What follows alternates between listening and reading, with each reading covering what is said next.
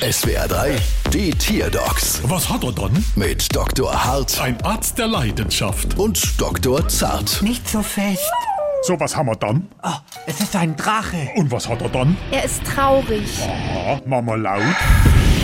Mama leise. Hättest du schon mal mit Fleischknepp probiert? Nein, Seit wann ist er denn so traurig?